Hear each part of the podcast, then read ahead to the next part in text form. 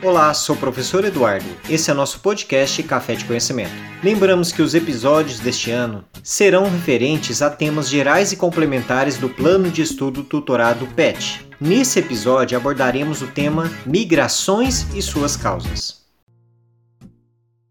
Pensando um pouquinho no conceito de migração, Antes de tudo, ele pode estar relacionado ao movimento migratório que acontece de várias razões. Pode envolver causas naturais, como fenômenos atmosféricos, chuvas, furacões, até causas sociais, como guerras, crises econômicas, entre outros fatores. Em geral, as migrações costumam acontecer quando há algum tipo de insatisfação que é desencadeada, que é gerada na região de origem daquela população. Lembrando que a migração pode ser direcionada e entendida por três características. A migração de fato é o ato de migrar, de movimentar-se de um local para outro, independente se de chegada ou saída. A emigração, que é o ato de sair do seu local de origem em busca de um outro para satisfazer as suas necessidades e a imigração, que é um ato de chegada a um local, vindo de sua terra natal, por exemplo, à procura de algo.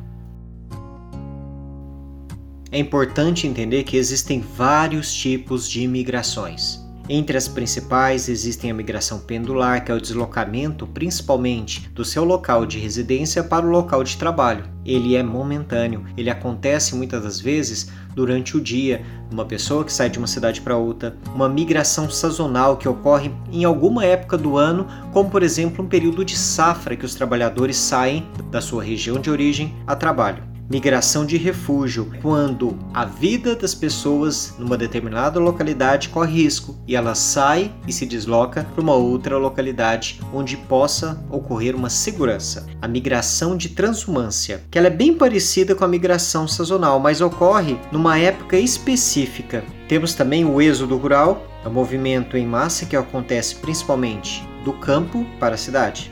Temos também o êxodo urbano, que é o reverso, um deslocamento em massa da cidade para o campo.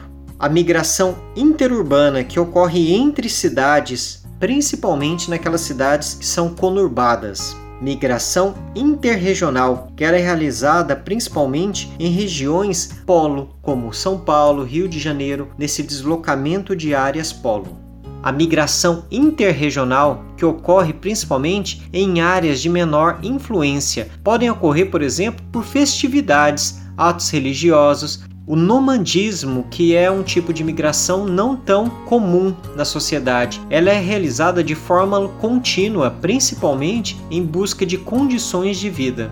Esses são os principais tipos de migração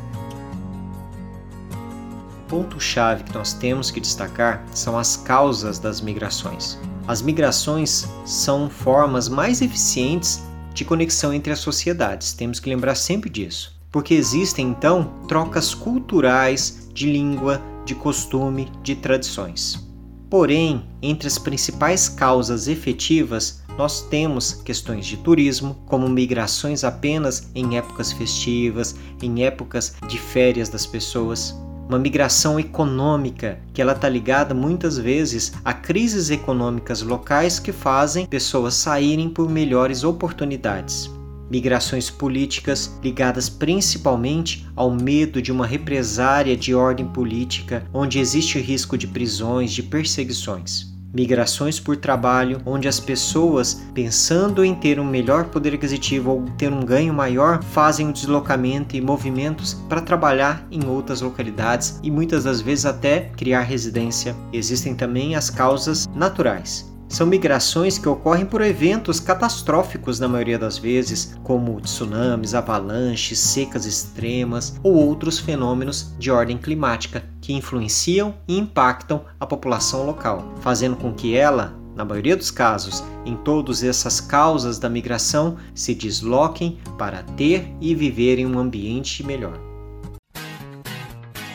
Pois bem, encerramos nosso episódio da semana. Dúvidas? Entre em contato por mensagem privada. Envie suas atividades no prazo determinado. E um abraço. Edição de som Eduardo Rosetti de Carvalho.